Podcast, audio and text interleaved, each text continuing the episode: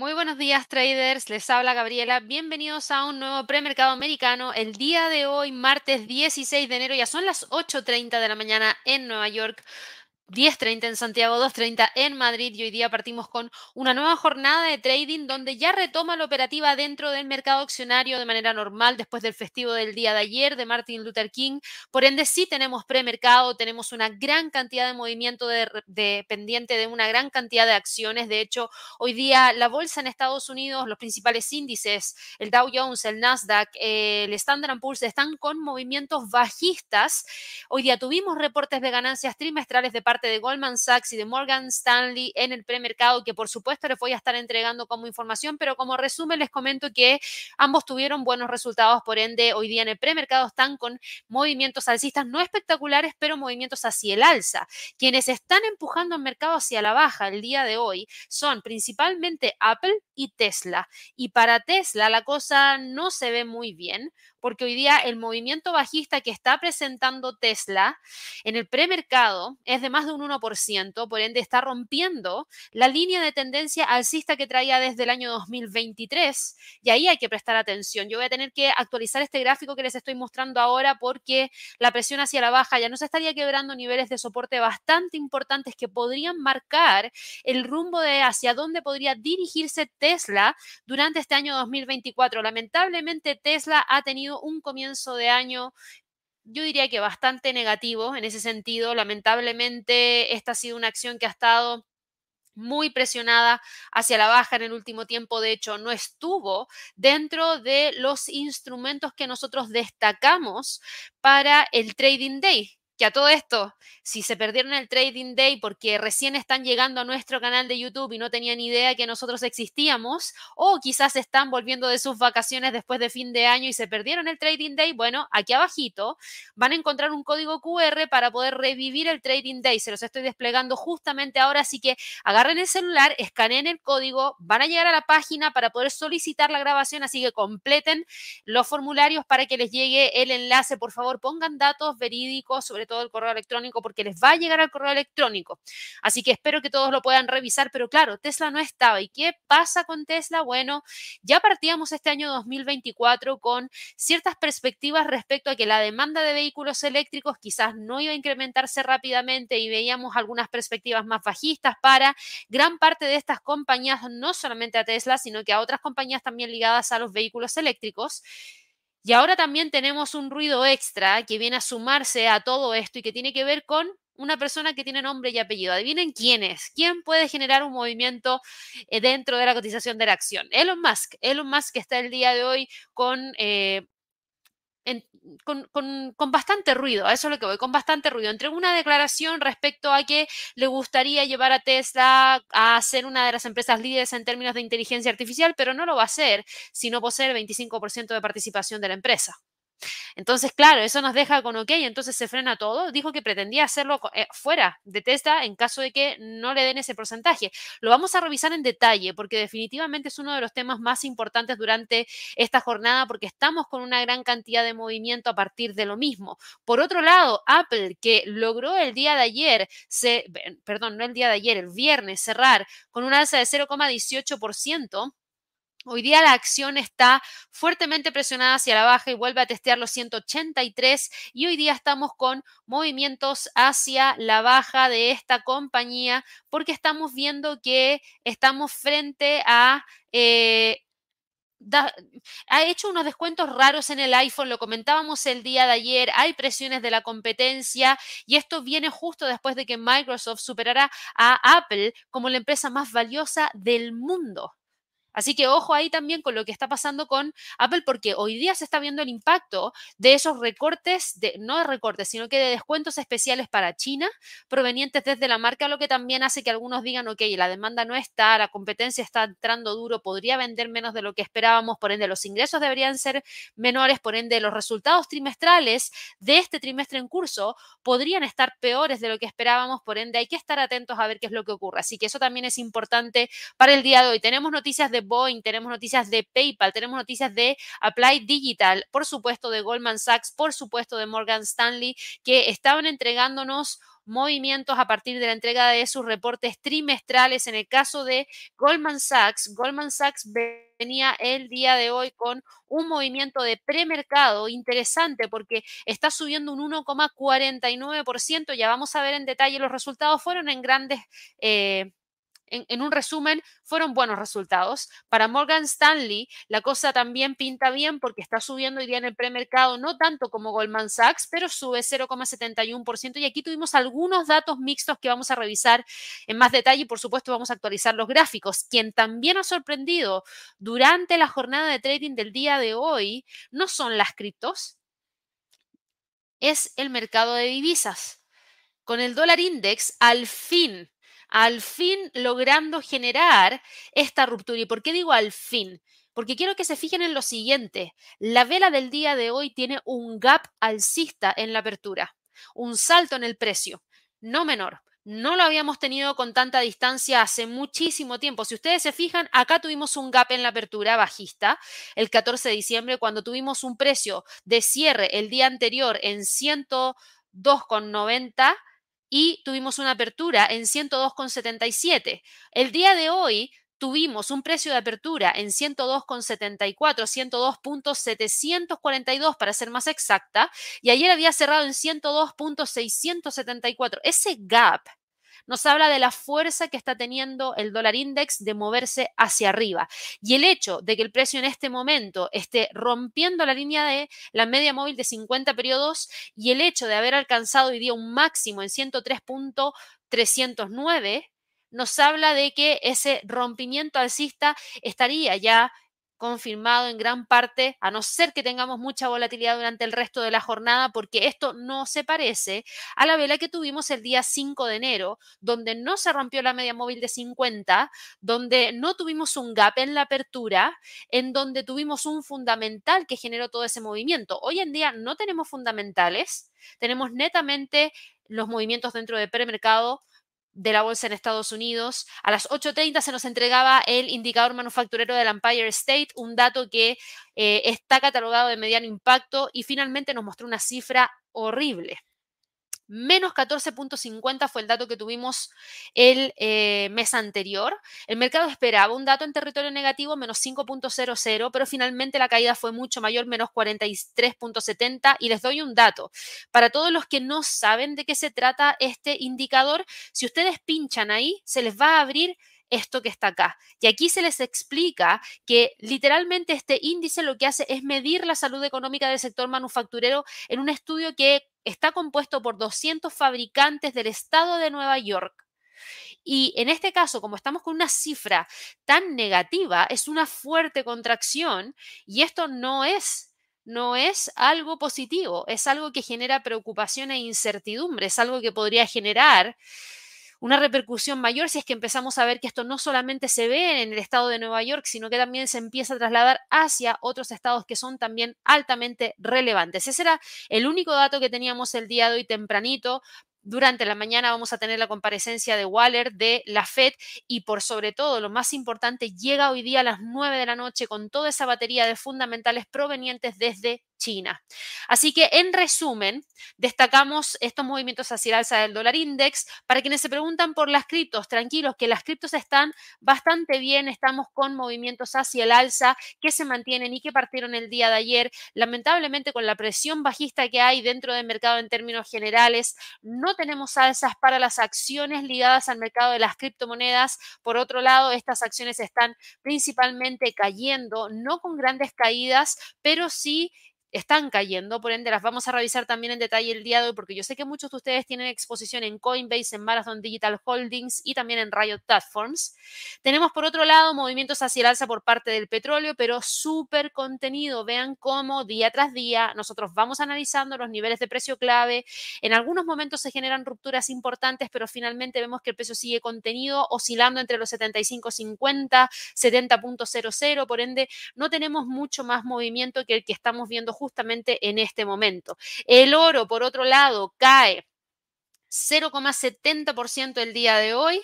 Tenemos caídas para la plata, para el cobre y también para el gas natural. Así que eso es lo que tenemos durante esto, estos primeros minutos como resumen de lo que vamos a estar revisando en la transmisión del día de hoy para todas aquellas personas que nos están viendo por primera vez, por favor, no se olviden de suscribirse al canal. Recuerden darle clic a la campanita de notificaciones. Ojalá que nos regalen muchísimos likes para poder seguir creciendo. Recuerden que cuando se suscriben al canal, de inmediato se les va a, bueno, no de inmediato, van a pasar un par de minutos, pero después de un par de minutos van a poder ver que el chat se les va a abrir.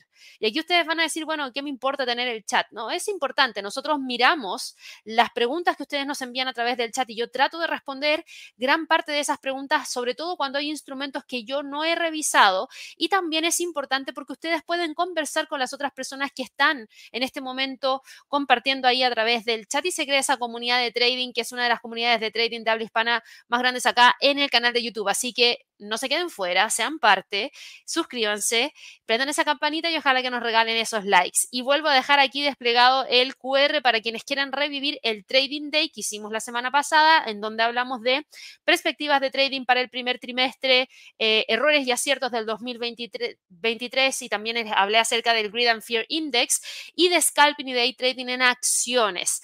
Ahora, también antes de continuar, les quería mencionar, quédense muy atentos porque prontamente vamos a estar ampliando la sección de guías de trading que tenemos en nuestro sitio web.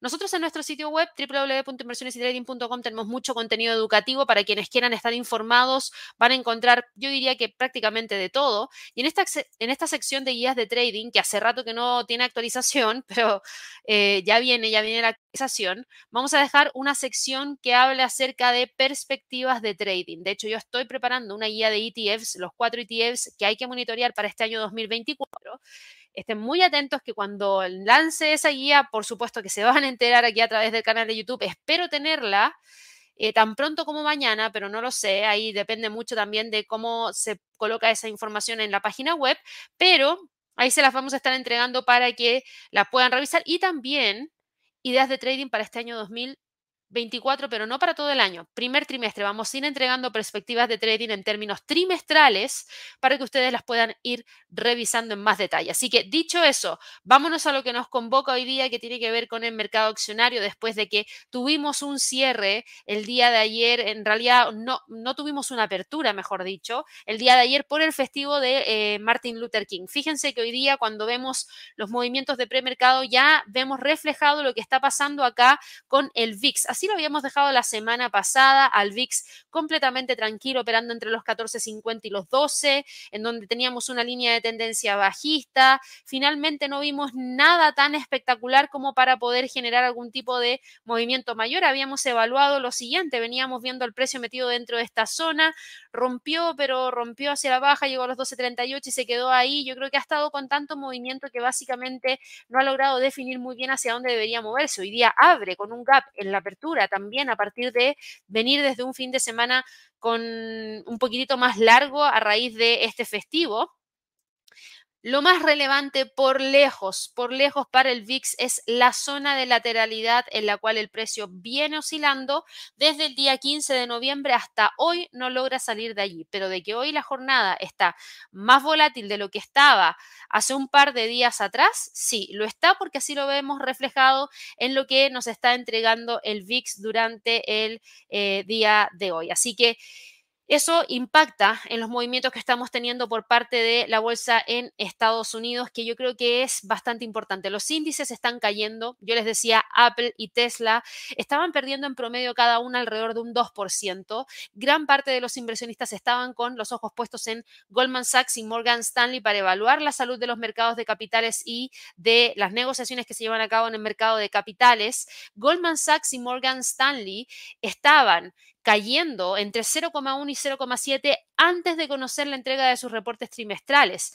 Las, eh, los reportes de ganancias trimestrales vienen a completar toda esa batería de reportes trimestrales que conocimos durante la semana pasada, en donde teníamos a Wells Fargo, teníamos a Bank of America, teníamos a Citigroup, teníamos a JP Morgan entregándonos sus reportes la semana pasada y no nos entregaron utilidades tan espectaculares, no, en algunos casos fueron datos mixtos, en otros casos fueron datos positivos, pero no algo espectacular. Eh, hay una gran cantidad de bancos que están lidiando con cargos especiales, recortes de empleo y préstamos al consumidor que se están volviendo ya Y ese es el tema que tienen hoy en día los bancos en donde Aquí vemos cierto freno en ese sentido de los movimientos hacia el alza. Nosotros nos habíamos quedado con el cierre de la semana pasada, que era para Wall Street una semana alcista, en donde teníamos a una gran cantidad de traders especulando respecto a lo que podría ser la próxima decisión de política monetaria. Y cuando nosotros vamos a revisar esas probabilidades para la próxima decisión de política monetaria, bueno, ahora nos quedan tan solo 15 días. La probabilidad de ver una mantención de la tasa en el rango actual está en un 95,3%. Y si miramos las probabilidades para el resto del año, fíjense cómo ha ido aumentando la probabilidad de ver un recorte en la tasa en la reunión de marzo. A diferencia de lo que teníamos hace dos semanas atrás cuando veíamos que la probabilidad para la reunión de marzo había bajado incluso por debajo del 60%. Hoy está en 77,2%. 12%. Luego de eso se esperan un recorte en mayo, en junio, en julio, en septiembre, en noviembre y en diciembre para dejar la tasa al cierre del año en un rango incluso menor de lo que nosotros habíamos visto. Nosotros habíamos visto entre 375 y 400 puntos base y ahora el rango está entre 350 y 375. Por ende, el mercado sigue muy especulativo todavía respecto a todo esto que podría estar ocurriendo. El presidente de la Reserva Federal de Atlanta, Rafael Bostic, miembro con derecho a voto este año, dijo el día domingo que la inflación podría oscilar si los responsables de política monetaria reducen las tasas de interés demasiado pronto, advirtiendo que la disminución de la inflación hacia la meta del 2% del Banco Central probablemente se desaceleraría en los próximos meses. Yo aquí debo decir que concuerdo con Rafael Bostic. ¿Por qué? Porque hemos visto el comportamiento. Aquí, por favor, tenemos que mirar el comportamiento del consumidor y el comportamiento del consumidor no ha variado en demasía. Hemos visto que las ventas minoristas han estado entregándonos buenos resultados. De hecho, esta semana tenemos datos de ventas minoristas para Estados Unidos y si vuelven a salir cifras elevadas en comparación al mes anterior, quiere decir que el comportamiento del consumidor es eh, un comportamiento de compra, en donde no se ha ralentizado la compra a pesar de las alzas de tasas de interés y de tener una política monetaria tan restrictiva por ende, si ahora se recortan las tasas, yo consideraría que lo único que se estaría haciendo sería reforzar ese comportamiento que podría rápidamente subir la inflación en periodos en los cuales estamos en medio de tensiones geopolíticas en el Medio Oriente que podrían generar grandes movimientos dentro del precio del petróleo y dentro del precio del gas en un crudo invierno ya de por sí, por la crudeza del invierno que en este momento se está presentando en distintos lugares del mundo, en donde estábamos viendo que, por ejemplo, en Estados Unidos habían unas tormentas bastante grandes que incluso podrían complicar las elecciones primarias para Estados Unidos. Entonces, eso claramente podría generar un impacto en la inflación y si al mismo tiempo viene acompañado de un alto consumo por un recorte de tasas de manera anticipada, podría llevarnos a tener esa inflación nuevamente elevada. Entonces yo creo que aquí que Rafael Bostic nos diga esto y que se quede un poquitito más tranquilo me hace muchísimo sentido. Hoy a las 11 de la mañana hora de Nueva York vamos a conocer las declaraciones del gobernador de la Reserva Federal, Christopher Waller, eh, a ver qué es lo que él opina sobre el momento para flexibilizar las condiciones crediticias. Así que yo creo que eso es algo bastante interesante que vamos a tener que estar siguiendo durante toda esta jornada. Yo me voy a ir rapidito a revisar qué es lo que está pasando con Goldman Sachs y esa entrega de reportes trimestrales que yo les mencionaba porque hoy en el premercado Goldman Sachs está con un movimiento de alza que ha, que ha bajado un poquitito, porque el dato del Empire State eh, fue bastante malo. Bueno, en este momento está con tan solo un alza de 0,48%, está en 379,56. Y yo les decía, los datos fueron buenos porque si los miramos a simple vista, tuvimos unos beneficios por acción que superaron la estimación del mercado al quedar en 5 dólares con 48 centavos por acción. Y tuvimos también unos ingresos que lograron superar la estimación del mercado en más de un 4,82%. Por ende, aquí podríamos decir que Para Goldman tuvimos un muy buen reporte de ganancia trimestral. En gran parte los ingresos que provinieron desde Walmart venían de la mano de los resultados que tuvimos en distintas unidades. Por ejemplo, las operaciones con acciones de Goldman Sachs aumentaron un 26% en el cuarto trimestre. Los ingresos del negocio de gestión de activos y patrimonio aumentaron un 23% a 4.390 millones de dólares, ayudados principalmente por las ganancias de los inversionistas en acciones y deuda. Las comisiones de la banca de inversión fue lo que cayó un 12% en comparación con el año anterior. Hubo una disminución de las fusiones y adquisiciones y eso compensó las ganancias de la deuda y las ventas de las acciones. Los ingresos por operaciones de renta fija, divisas y materias primas cayeron un 24% debido a la debilidad de los productos de tipos de interés y de las divisas que lastraron en gran parte las ganancias de los productos hipotecarios. Así que eso es lo que tenemos por lo menos en cuanto a los resultados de Goldman Sachs. Se mantiene al alza, pero una alza más acotada y esto nos sigue permitiendo estar dentro de esta zona que habíamos identificado como la zona más relevante en términos de acción del precio, entre los 390 y los 375 como niveles claves en la parte superior y en la parte inferior. Para Morgan Stanley, para Morgan Stanley la cosa es un poquito distinta. Morgan Stanley venía con una alza mucho más tímida eh, y de hecho ahora, ojo, elimina el alza. ¿Se acuerdan que partimos este live yo les decía hasta con un alza de 0,30% y Goldman Sachs subía más de un 1, creo que era 1,30%? Bueno, acabamos de ver que Goldman tan solo sube 0,47% y Morgan Stanley acaba de pasar a territorio positivo y no con una caída menor, cae 2,47%, lo que es, yo diría que bastante, bastante. Así que vamos a tener que verlo de cerca porque en este momento la acción está quedando en 87,38. Yo voy a limpiar el gráfico de Morgan Stanley. Tenía sentido sentido que no subiera tanto.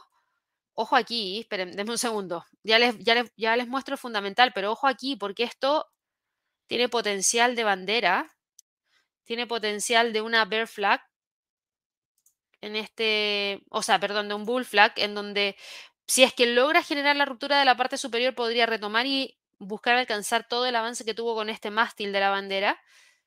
No sé si lo va a lograr.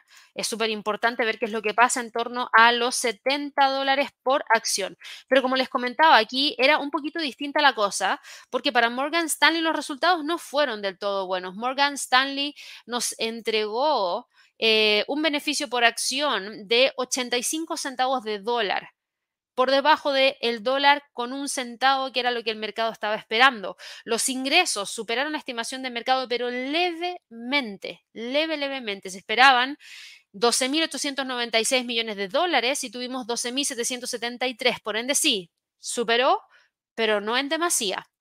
Y esto eh, es algo bastante importante porque la compañía informó que los resultados incluyeron un cargo de 286 millones de dólares relacionado con la evaluación especial de la Corporación Federal de Seguros de Depósitos y un cargo legal de 249 millones de dólares para poder resolver una investigación criminal y una investigación relacionada con la Comisión de Bolsa y Valores sobre la divulgación no autorizada de operaciones en bloque. Así que ahí hay que estar atentos a ver qué es lo que ocurre porque en este momento para Morgan Stanley yo veo que las cosas están un poquito complicadas. Yo les había mostrado recién en el gráfico mensual esta formación técnica que estaba teniendo. Ahora mismo estamos viendo que la acción está cayendo. Al caer, rompe, bueno, no rompe, está en la línea. Sí, está en la línea. El precio está justamente ahí, está justo en la línea de tendencia alcista, por ende aquí pueden pasar dos cosas. O rebota desde la línea y va a buscar nuevamente los 92.50, o rompe la línea de tendencia y va a buscar las medias móviles entre los 84.50, 82.50.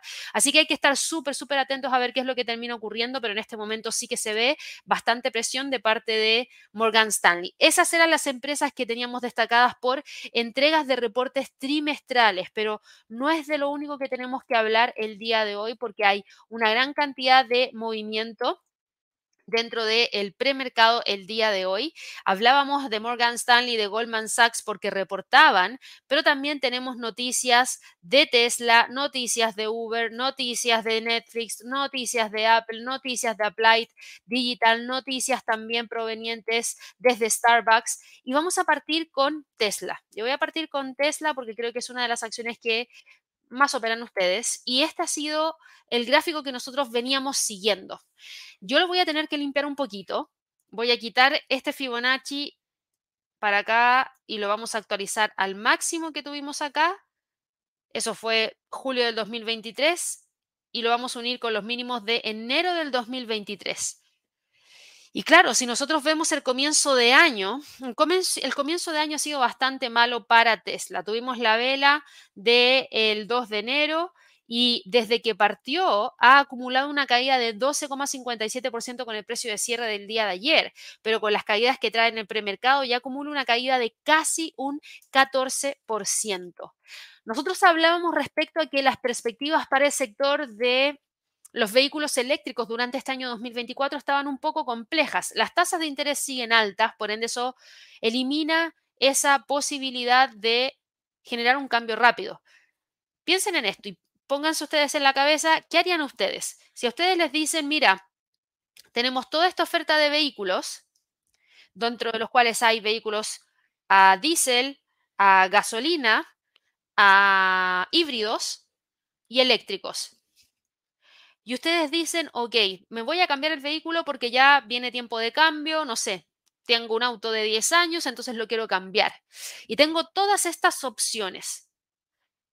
Ustedes saben que cuando vendan su vehículo de 10 años, la depreciación es bastante fuerte, por ende lo que van a poder obtener para poder pagar el otro vehículo a, raíz de la venta del vehículo que ustedes poseen no va a ser una gran cantidad de dinero. Si es que no tienen ese capital al contado, van a ir y solicitar una, eh, un crédito.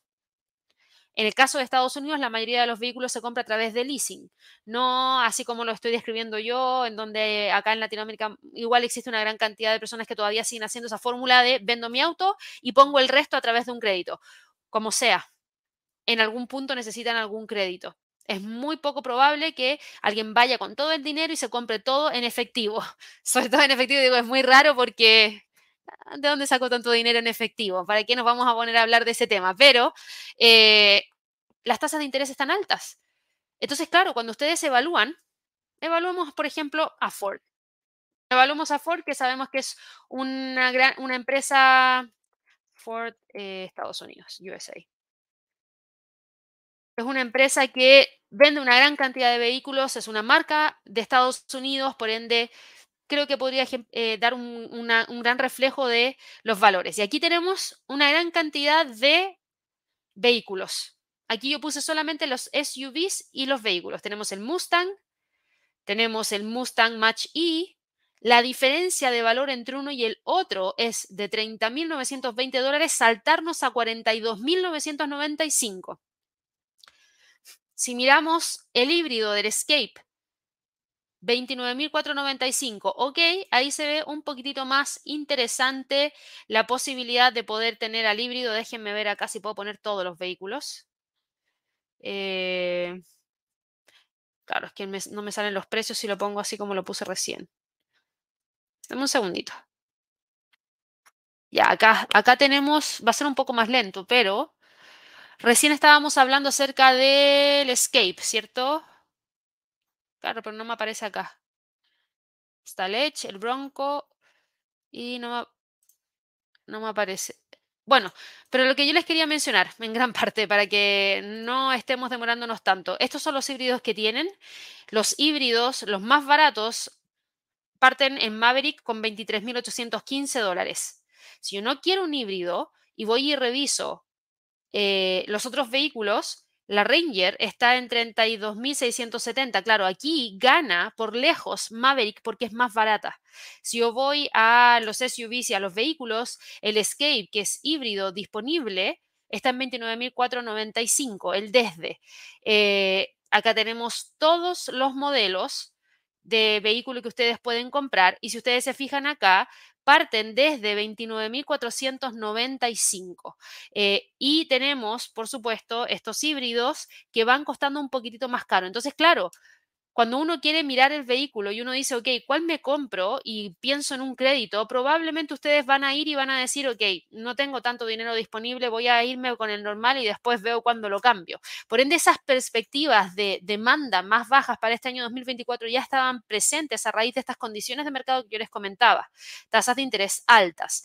Eso ya había generado una depreciación de una gran cantidad de empresas que producen vehículos 100% eléctricos. De hecho, Tesla fue un gran ejemplo de cómo tuvo que maniobrar el año 2023 para poder seguir siendo atractiva para una gran cantidad de personas. ¿Y cómo lo hizo? Generando recortes en los precios de una gran cantidad de modelos en el principal país al cual le vende, China. También realizó recortes en otros lados. Entonces, claro, ahí ya teníamos una visión de presión bajista. Ahora tenemos más información porque sabemos que aquí hay mucho ruido a partir de lo que está pasando con Elon Musk.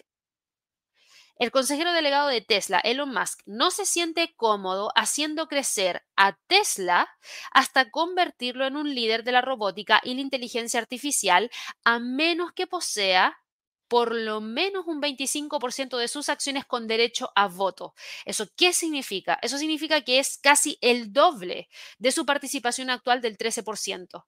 Él escribió en X, vamos a ver acá si lo puedo encontrar rapidito, porque él escribió en X, Elon Musk, antes conocido como Twitter,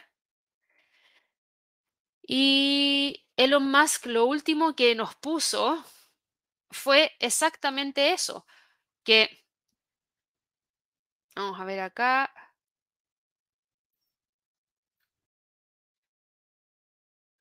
dentro de las últimas declaraciones que entregó, por un lado está hablando acerca de Starlink, por otro lado está hablando acerca de lo que está pasando con los robots de Optimus, por ejemplo, que miren esto, cómo dobla. Increíble, no sé. Aquí van muy bien. Miren con la sutileza y delicadeza con la que dobla esa camiseta. Increíble. Pero bueno, él dijo que él no se sentía cómodo en todo lo que entrega, entrega muchísima información y dijo básicamente que si él tiene el 25%, eso significa que es influyente. A menos que ese sea el caso, preferiría construir productos fuera de Tesla. Es decir, si no tiene el 25% y sigue desarrollando esa robótica a través de inteligencia artificial y Tesla no les da al menos el 25% del derecho a voto, él dice, no me importa, me voy para afuera y no la sigo haciendo crecer. La intención de más, de tener más poder de voto, se sumaría a la presión sobre la junta de la compañía que ya está preocupada por su compensación, así como por su enfoque dividido en múltiples negocios. Y es cosa de mirar su cuenta en X. Habla de Starlink, habla de eh, la robótica, habla acerca de Tesla, habla acerca de X. Claro, porque yo creo que Elon Musk está pensando en un todo que viene compuesto de cada uno de estos, que serían los componentes para armar este todo. En el pasado, Elon Musk también ha sugerido que una gran parte del valor de Tesla depende de la inteligencia artificial y de la robótica. Y tiene mucho sentido porque hay una gran cantidad de fábricas de Tesla que están apuntando a ser 100% eh, manejadas por robots. Entonces, en ese sentido, yo creo que ahí tiene un punto bastante importante que hay que monitorear porque efectivamente podríamos tener algún tipo de caída mayor de eh, la acción. En este momento la acción cae un 1,87%, nos deja en 214,79 acá. Por eso yo les decía, tengo que actualizar el gráfico porque con la caída que está teniendo en este momento rompe la línea de tendencia alcista que trae desde el 9 de enero del 2023. Está completamente bajista, no hay nada que soporta el precio en este momento en el gráfico diario y tomando datos desde el 2023. Tenemos a un pivote que está en 2.47 por sobre el precio actual de mercado. Tenemos a tres medias móviles, la de 200, 100 y 50, que también están por sobre el precio actual del mercado. Tenemos al precio cotizando por debajo de la línea de tendencia alcista por ende, de continuar cayendo, que es lo que técnicamente se esperaría, el precio podría ir a buscar los 210 y los 200 dólares por acción. Si logra romper los 200 dólares por acción hacia la baja ante mayor presión en general de parte de la acción, eso nos podría llevar rápidamente incluso a ir a buscar los niveles en torno a los 180. Así que mucho ojito con lo que está pasando con Tesla, porque de que trae tendencia bajista, trae tendencia bajista y no se ve que quiera salir de allí. Como esta es una empresa que tiene una mega capitalización, es una mega capitalización, una mega cap, mejor dicho, eh, está impactando directamente dentro de los principales índices en Estados Unidos. Ese era uno de los temas importantes para hablar el día de hoy. Otro de los temas importantes para mencionar durante esta jornada tienen eh, como nombre a Apple, porque Apple está hoy día asimilando esos descuentos que se van a entregar por la venta de iPhones en China para tratar de impulsar la demanda en medio de una creciente competencia después del lanzamiento de los teléfonos smartphone de Huawei. Hoy día Apple cae un 1,90% y cotiza en 182,40, es decir, se queda acá. 182,40. El precio sigue entre los 183 y los 180, con presión bajista, acercándose a la media móvil de 200. Yo les diría, presten mucha atención porque si esto se mantiene, es posible que Apple pueda generar la ruptura de la línea de tendencia alcista que trae desde el 4 de enero, no lo descartaría. Así que mucha atención también con lo que está pasando con Apple, porque claramente aquí estamos con movimientos importantes de caída que podrían mantenerse. Eh, está reduciendo los precios minoristas de algunos de sus teléfonos inteligentes en un 5%. Eso significa que las perspectivas que habían para el año 2024, primer eh, trimestre del 2024, a partir de los precios de venta de sus iPhone 15, ahora esos ingresos no llegarían porque podrían ser menores porque si es que la demanda no sube, es que ese es el tema. Ustedes tienen que entender lo siguiente. Una compañía recorta precios porque espera que la demanda suba. Entonces, claro, cuando la demanda sube, a pesar de ese recorte de precio, igual se logran los ingresos que se tenían proyectados para ese semestre. Pero si es que recortan precios, si la demanda no sube, los ingresos no van a estar en línea porque van a ser menores, porque la demanda no subió como se esperaba. Esa es la duda que queda el día de hoy para Apple, por ende es muy importante ver qué es lo que va a terminar ocurriendo para más adelante. Teníamos otras noticias, yo les decía el día de hoy, partimos la semana pasada hablando de Boeing, yo creo que ya tocó tiempo de poder hablar acerca de Boeing nuevamente porque Boeing estuvo con un fin de semana con bastante información. La acción cerró el viernes pasado en 217,70. Hoy Boeing cae 3,24%, cotiza en 210 dólares con 65 centavos y las acciones están cayendo porque Wells Fargo rebajó la calificación de Boeing a igual peso desde sobreponderación. Esta compañía advirtió que la auditoría regulatoria en curso de la producción de Boeing podría revelar más problemas de calidad para la empresa. Y yo la verdad lo considero que podría ocurrir podría ocurrir a medida que está pasando el tiempo, se están encontrando en algunos casos más defectos y eso podría llevarnos a tener una serie de desconfianza. De hecho, eh, tuvimos un nuevo incidente de Boeing durante el fin de semana en donde un avión tuvo que regresar al aeropuerto de Japón por una grieta en una ventana. Este era un avión 737-800, era de la aerolínea nipona ANA y ocurrió justo cuando el foco está sobre este fabricante tras la ruptura de un panel en uno de sus 737 MAX 9 en Estados Unidos. Entonces, claro, ahora cualquier cosa ya te hace ruido y te hace dejar los aviones en tierra porque la calidad no estaría. Ese es el tema, la calidad no estaría. Eh, hay cosas que mm, no, se pueden evitar, pero eh, aquí hubo una orden igual que no fue de paralizar a todos los 737 de los variantes de MAX en el 2019 tras dos accidentes que dejaron más de 300 muertos. ¿Se acuerdan de esa época?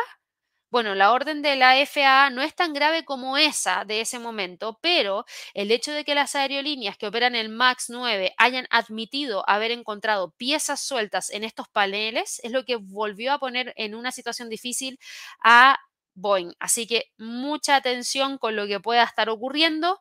Hay que ver si es que realmente tenemos algún tipo de eh, recuperación, pero ahora mismo con el precio actual del mercado de Boeing en 210,97, ya estamos viendo cómo se está rompiendo el último nivel del retroceso, el penúltimo nivel del retroceso del Fibonacci, un 61.8% del Fibonacci, el ratio dorado de Fibonacci, y estaría quedando el precio por debajo de las tres medias móviles, lo que podría incluso darle espacio para que pueda continuar cayendo hacia los 200 dólares por acción. Así que mucha atención ahí también con lo que ocurra con Boeing.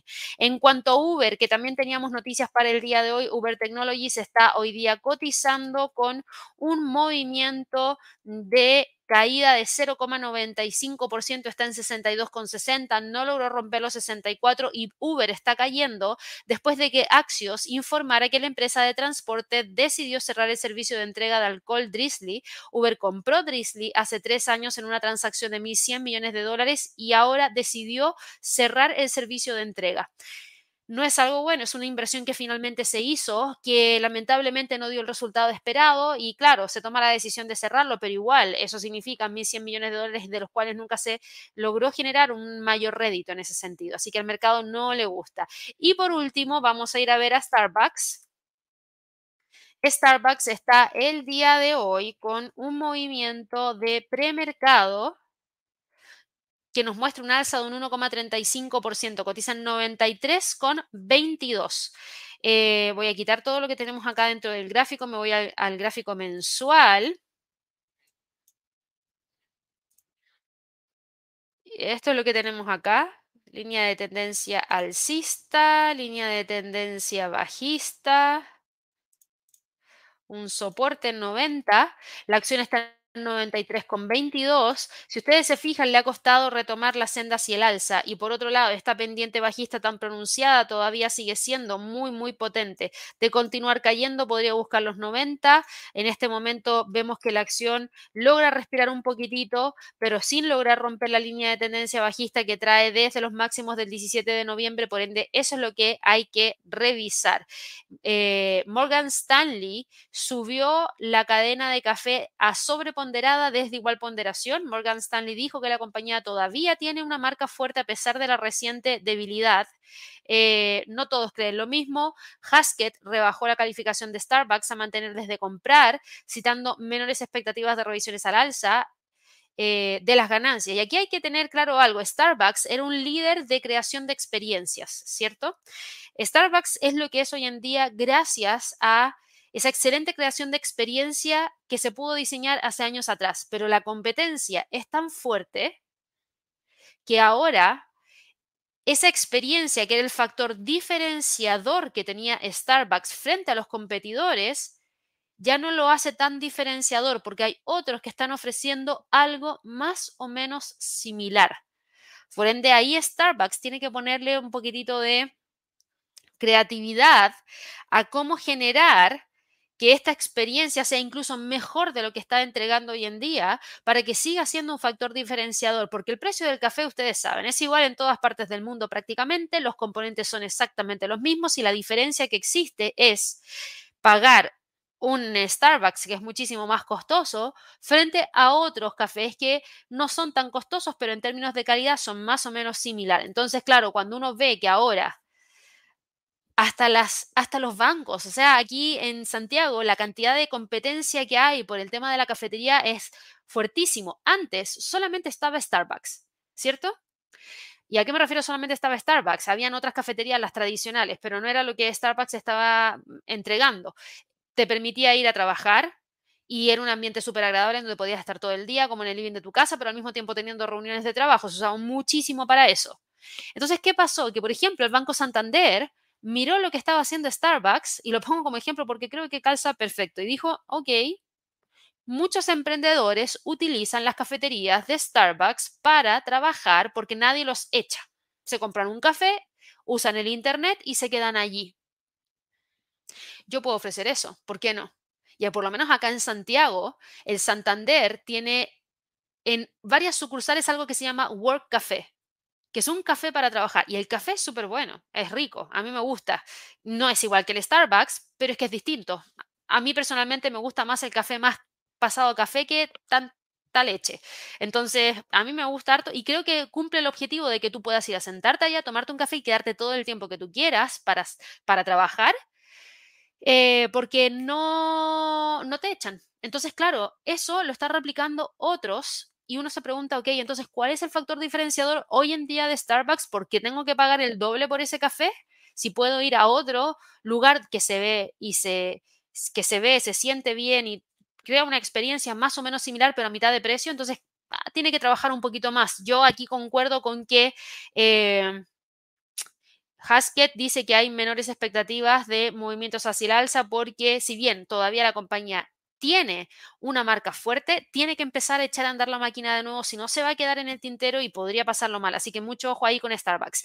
Vámonos ahora con otros mercados, porque esto era lo que queríamos revisar para el mercado accionario en Estados Unidos. Yo voy a darle una vuelta rapidita a los índices, rápida, porque no hay mucho de qué hablar. El Standard Poor's sigue operando entre los 4.820 y 4.700. El Dow Jones sigue operando entre los 37.800 y los 37.400.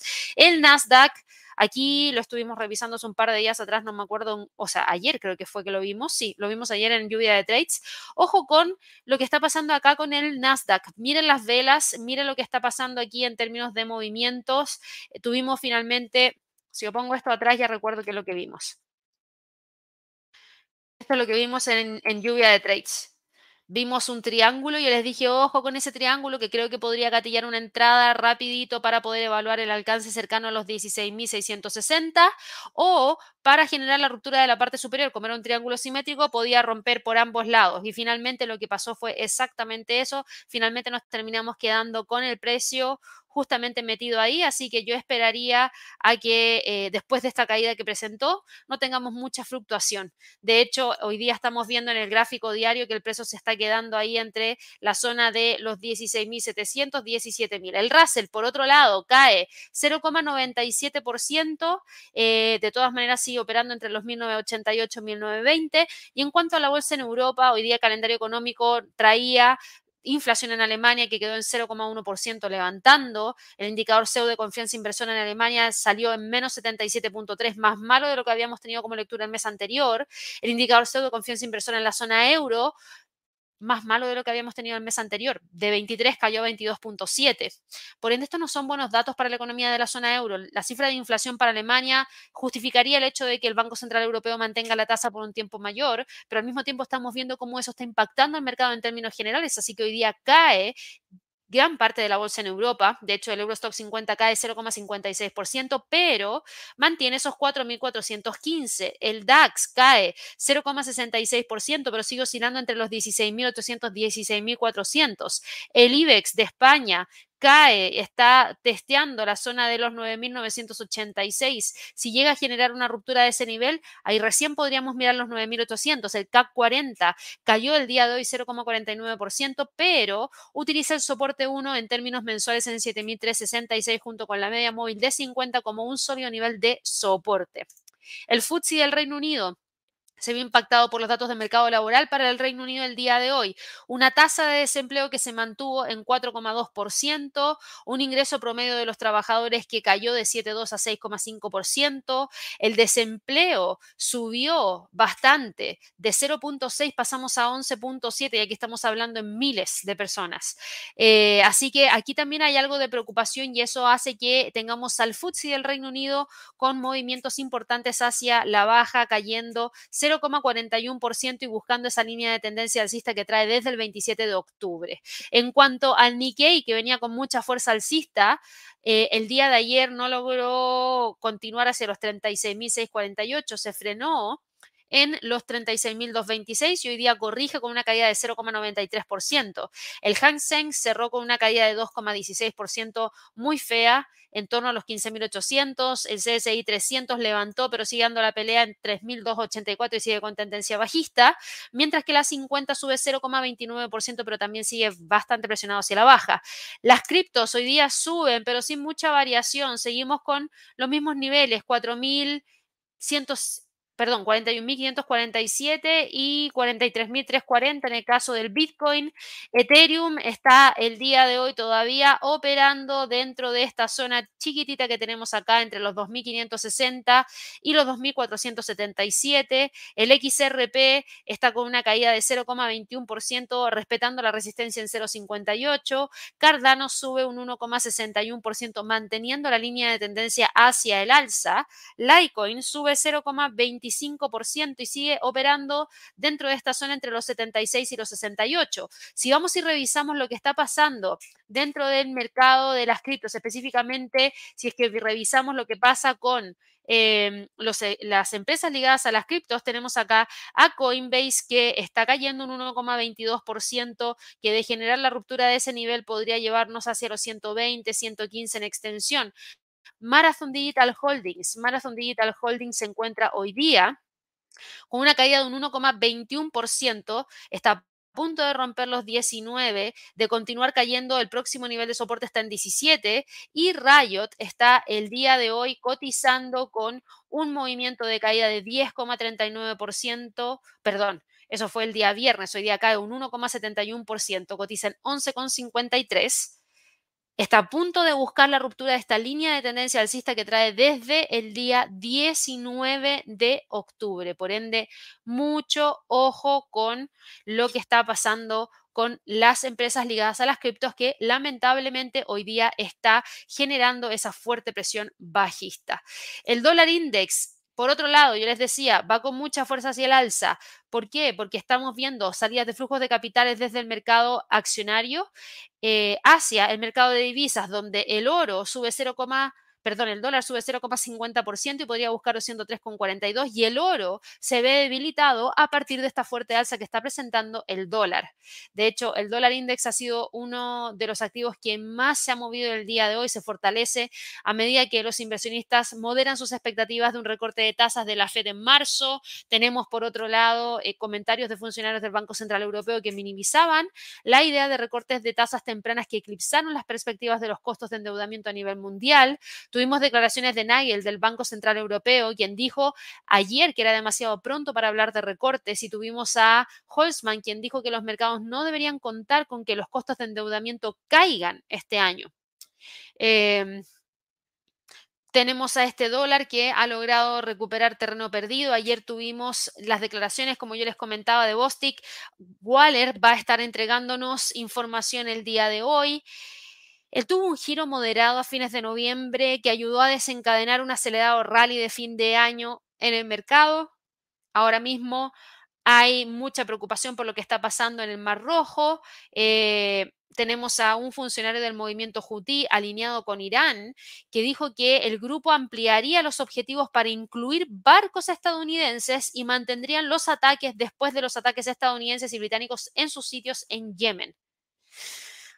Por otro lado, en Iowa, Donald Trump afirmó su liderazgo sobre el Partido Republicano con una contundente victoria el día de ayer en el primer concurso presidencial del 2024 para el partido. El resultado, vamos a ver cómo podría estar impactando ya para más adelante en esas elecciones presidenciales, pero claramente aquí estamos viendo que hay mucha especulación en torno al dólar. De continuar con el alza del dólar index, podría buscar los 103,43. El euro dólar cae a raíz de esa fortaleza de parte del dólar, está cayendo 0,59%, está rompiendo los 1.090, por ende hoy día sí que hay que mirar de cerca qué es lo que finalmente termina ocurriendo con eh, movimiento potencial de continuidad de retroceso para este instrumento, porque ahora mismo lo que estamos viendo es el precio del el euro dólar cerrando cerquita a esos 1.08883. Por ende, insisto, si es que logra cerrar y luego al día siguiente logra entregarnos una nueva vela bajista, creo que no le costaría mucho llegar a esos 1.08336. La libra frente al dólar norteamericano está hoy día con una caída de 0,53% a raíz de las fuertes alzas que presentó el dólar. Está testeando los 1.26,13 y de continuar cayendo podría buscar los 1.2550.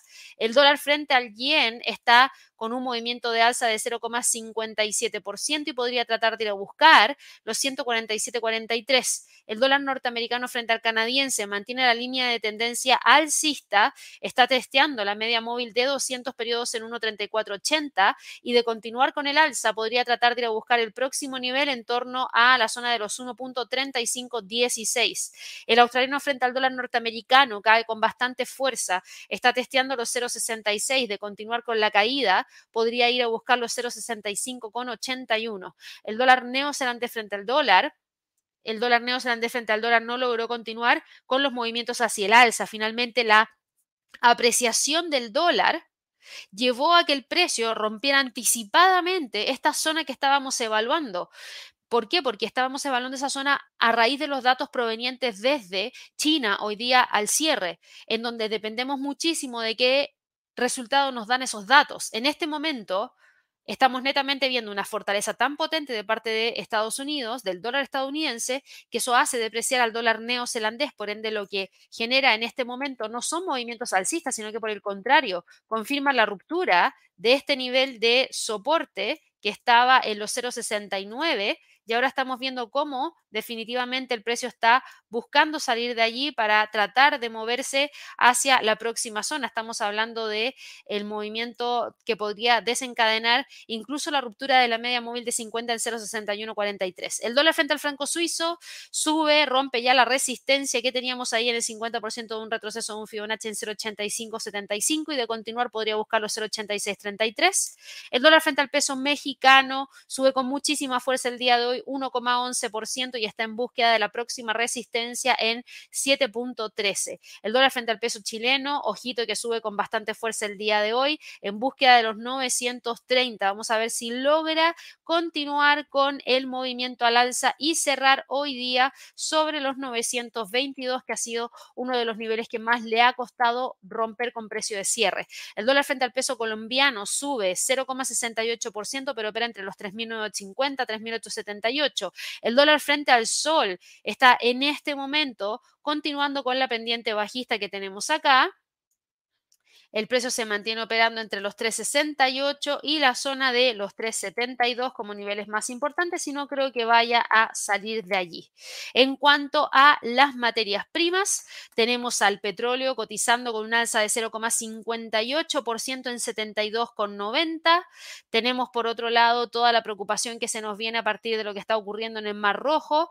Nosotros hablamos acerca recién de lo que estaba ocurriendo en términos de especulación respecto a lo que podría pasar con este conflicto, la atención se centra en el Medio Oriente. Esto provoca una mayor volatilidad de los futuros del petróleo. El movimiento Houthi de Yemen anunció el día de ayer que ampliaría sus objetivos en el Mar Rojo para incluir estos barcos de Estados Unidos y que seguirían con los ataques después de los bombardeos liderados por Estados Unidos en Yemen. Por lo mismo, más petroleros buscaron evitar el sur del Mar Rojo. Las tensiones también aumentan en otras partes de la región. Irán anunció hoy que lanzó misiles balísticos contra objetivos en Irak y en Siria en defensa de su soberanía y para contrarrestar el terrorismo. El riesgo geopolítico está aumentando y eso genera un impacto dentro de los precios del petróleo. Eh, en el lado de la demanda, las refinerías de petróleo en China están buscando activamente cargamentos de crudo para entrega en marzo y abril para poder reforzar los inventarios en previsión de una demanda más fuerte en la segunda mitad del año.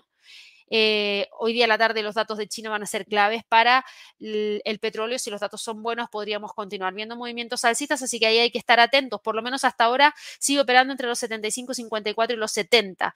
El oro cae 0,62% y opera entre los 2080 y 2017. La plata cae 0,43% y sigue operando entre los 23,28 y los 22,70.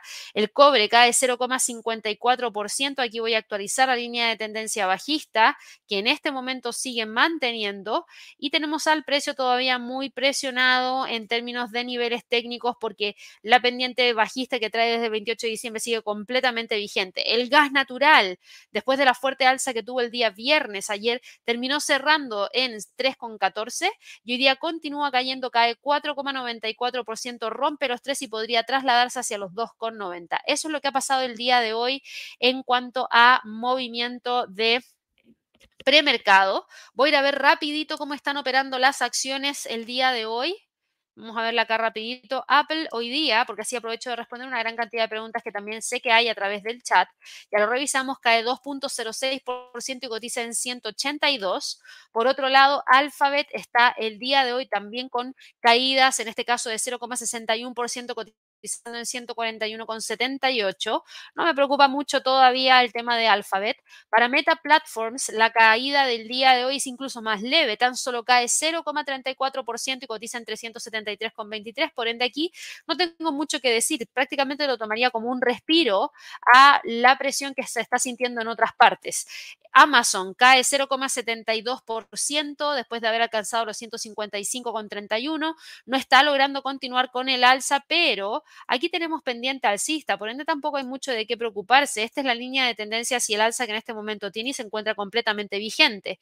Tesla, por otro lado, está el día de hoy presentando un movimiento de caída de un 1,75%, por ende cotiza en 200 15 y estamos frente a la confirmación de probablemente mayores caídas para más adelante porque cambiaría de tendencia si logra cerrar en torno a los niveles actuales.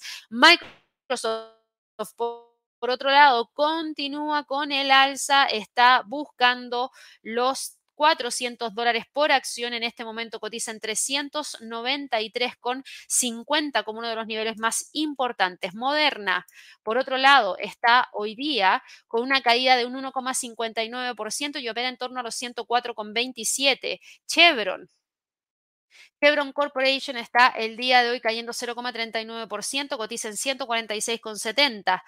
ExxonMobil ExxonMobil está hoy día con un movimiento de caída de 0,11%, cotiza en 99 84. Netflix, por otro lado, está el día de hoy operando con una caída de 0,55%, cotiza en 489,47 y acaba de abrir la bolsa en Estados Unidos y Netflix abre con esta caída. Yo les decía, tenía algo de noticias provenientes de Netflix, ya se me había olvidado comentárselas y la noticia para Netflix el día de hoy viene de la mano de la colaboración que está teniendo con Carrefour en un proyecto piloto que lo que buscaría sería ofrecer a los clientes servicios de la empresa de streaming y del minorista francés.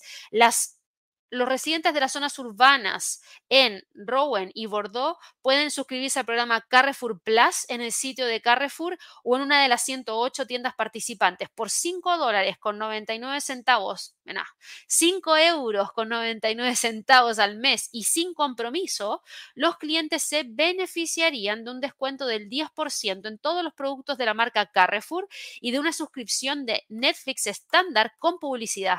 Bien, ojo con esto, bien. Bien, porque esto, imagínense esto.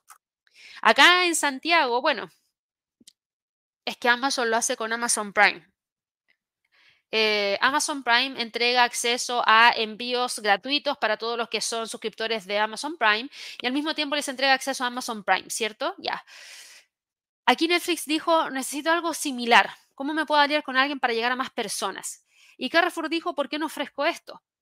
Entonces, claro, para todas las personas que quieran este servicio de Carrefour Plus, en donde pueden acceder a este 10% de descuento en todas las compras que puedan hacer en las tiendas físicas o online, además de eso, yo les voy a entregar acceso a una suscripción de Netflix estándar con publicidad. Hay muchas personas que dirían, súper, me ahorro la cuenta de Netflix, sí, la voy a ver con comerciales, pero ¿qué importa? No voy a pagar más. Y al mismo tiempo obtengo ese 10% de descuento. Los clientes también podrían obtener gastos de envío gratuitos en pedidos superiores a 60 euros. Es la primera vez que Netflix se asocia con un gran minorista para ofrecer una suscripción. Las empresas señalaron que basándose en el éxito de estas ciudades piloto, que son dos, el programa de Carrefour Plus podría desplegarse en toda Francia a fines de este año. A través de esta asociación lo que esperan es llevar todas las series, películas y juegos a una gran cantidad de audiencia. Y creo que eso es algo bastante importante. Eh, insisto, Amazon ha hecho una, una, iniciativa similar para su servicio de streaming, ofreciéndolo como parte del servicio de entrega acelerada de Prime. ¿Y qué podría pasar en Estados Unidos? En Estados Unidos quizás, bueno, no se hace con Carrefour, pero Walmart no sería menor añadirlo dentro de Walmart Plus no sé. Creo que aquí hay potencial de algo importante que en este momento no necesariamente significan alzas, porque es una prueba piloto de lo que podría pasar. Primero, tiene que demostrarse que realmente fue bueno para ambas compañías y si es bueno para ambas compañías y si después se replica todo Francia, bueno, ¿en qué otros países se puede hacer? ¿Será que hace esto mismo Walmart en otros países de Latinoamérica, en países de, eh, de Europa, Asia o en Estados Unidos. Hoy día Netflix sube 0,09%, está recuperando gran parte del terreno perdido porque, insisto, es una buena noticia con un potencial bastante grande que si logra resultar podría ser muy bueno para la compañía. De continuar con el alza, podría ir a buscar los 500 y después los 510. Y ojo con esto, y ustedes me van a decir, Gaby, pero es que, mira, eso podría significar mermar los, las suscripciones un poquitito más premium. No, no necesariamente. Esto lo que permite es abrir la puerta.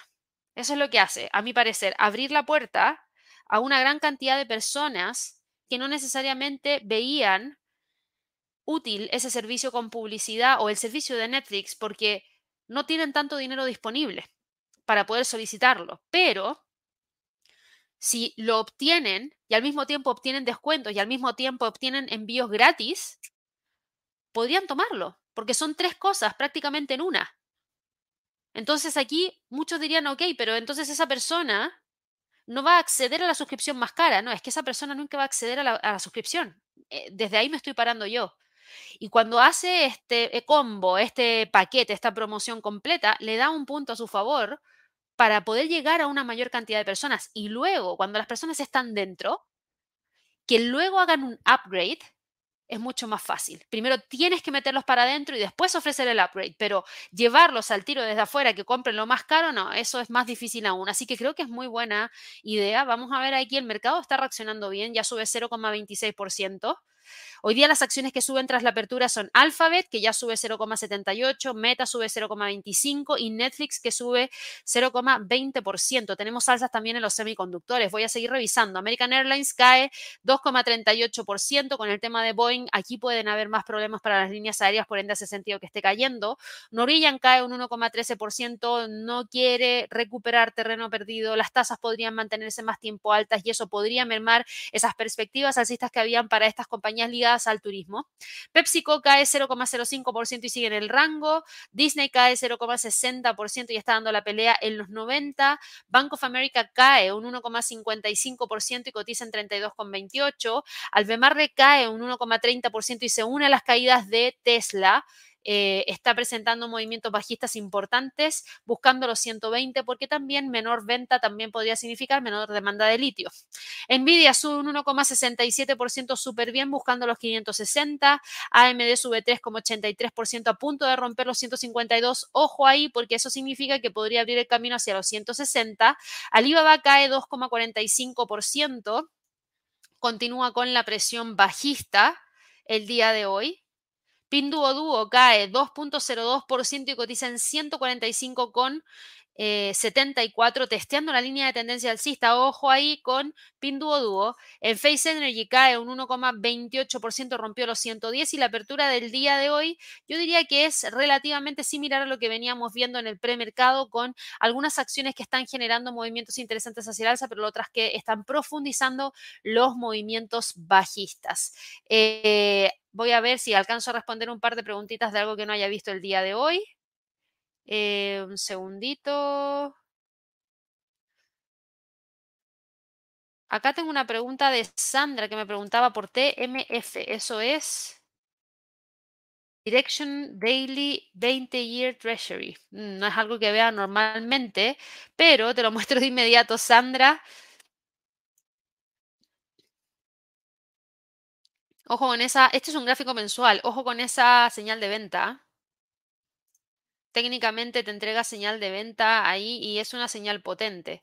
Tienes una línea de tendencia bajista que, claro, me imagino que llama muchísimo la atención. Yo diría que hay que tener ojo porque, insisto, en el gráfico mensual entrega una señal de, ruptura, de cruce, mejor dicho, de la media móvil de 50 a la de 100 y eso podría llevarnos a ver cómo quizás esta presión hacia la baja podría mantenerse para ir a buscar los 54.50 y 50 en extensión. Vamos aquí con otras preguntitas. Fernando preguntaba acá por Autodesk. Autodesk. Autodesk está el día de hoy cotizando en 241,12 eh, mira, interesante Autodesk. Voy a quitar aquí un poco las cosas que teníamos dentro del gráfico, me voy al mensual. Interesante porque hace rato que no la veníamos viendo y lo único que habíamos visto era lo siguiente, era esa resistencia, era esta línea de tendencia hacia el alza y miren cómo rompió con mucha facilidad durante el mes de diciembre y cómo continúa ahora tratando de mantener los niveles. Si yo me voy al gráfico diario, de continuar con el alza, el precio estaría buscando los 2.46 y desde ahí podría trasladarse hacia la próxima zona en torno a los 253. Felipe me preguntaba acá por Sofi, lo vemos rapidito. Eh, Sophie Technologies está hoy día cotizando en 7,66 está rompiendo la media móvil de 200 periodos. Ojo ahí, Felipe, que se ve en este momento mucha presión de venta. Fíjate que la mecha es casi inexistente en la vela del día de hoy, lo que significa que cada vez que se mueve el precio está presionando mucho más hacia la baja. El próximo nivel estaría en 7.36. Dani decía acá qué va a pasar con el oro. Ya lo revisamos. Me dice, ¿seguro que va a la baja? Veamos al tiro. Sigue cayendo, cae 0,80%. Lo que pasa es que las caídas están limitadas.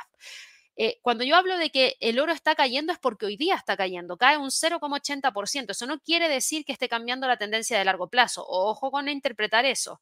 ¿Por qué? Porque en este momento, para yo poder confirmar que el precio pueda continuar cayendo con mayor fuerza, tiene que romper la media móvil de 50 y esta zona que tengo marcada acá como soporte, que está cercana a los 2020. En este momento no lo está rompiendo. Por ende, claro, hoy día el precio del oro cae, pero se mantiene dentro de esta zona, la zona de los 2060 y los 2020 como niveles más importantes. Eh, vamos aquí con eh, otras preguntitas que no hayamos visto. Oro ya lo vimos. Acá tengo una pregunta de Pecani que nos preguntaba por PNC. Esto es PNC Financial Services. A ver. Uh, es que entregó un beneficio por acción muy por debajo de lo que el mercado esperaba y los ingresos prácticamente en línea. sector financiero, si tú te fijas el día de hoy, de hecho, dame un segundo dame un segundito, déjame ver cómo está el sector financiero el día de hoy. Recuerden que en nuestra página web www.inversionesytrading.com tenemos un heatmap, que es un mapa de calor tanto del mercado accionario como del mercado de las criptomonedas. Por favor, no se olviden de revisarlo. Les mando el enlace acá directamente a través del chat. Y si yo me fijo en el sector financiero, que está por acá siempre, miren, yo, yo diría que está más rojo que verde. Por lo menos las principales están en su mayoría cayendo. Y si tú te fijas, PNC se acopla en gran parte de esos movimientos bajistas. Si yo me voy al gráfico mensual, fíjate en esto. Acá tenemos una línea de tendencia importante hacia el alza sigue completamente vigente. Habíamos tenido una línea de tendencia bajista que había logrado quebrar. Ahora el tema es que cuando se movió hacia el alza, no logró continuar con tanta fuerza para buscar la ruptura de los 155. Mira, ahí tú tienes un freno a través de la acción del precio, a través de 38.2% de ese Fibonacci y la media móvil de 50. Entonces, claro, esto es lo que tienes cuando bajas a un gráfico diario. Aquí lo que tú tienes es una línea de tendencia hacia el alza que hace rato llegó a su fin. El hecho de que el precio haya roto el pivote en 148 también confirma que rompió el soporte que traía a través de la acción del precio. Por ende, como próximo nivel, podría tratar de ir a buscar el siguiente freno súper abajo acá. Recién acá podría volver a frenar. Tiene fuerte presión bajista. No descarto que pueda buscar esa zona dentro de los próximos días, cercano a los 140. Así que bueno, chicos, ya con eso vamos llegando al final de la transmisión. Espero que todos tengan una excelente jornada de trading.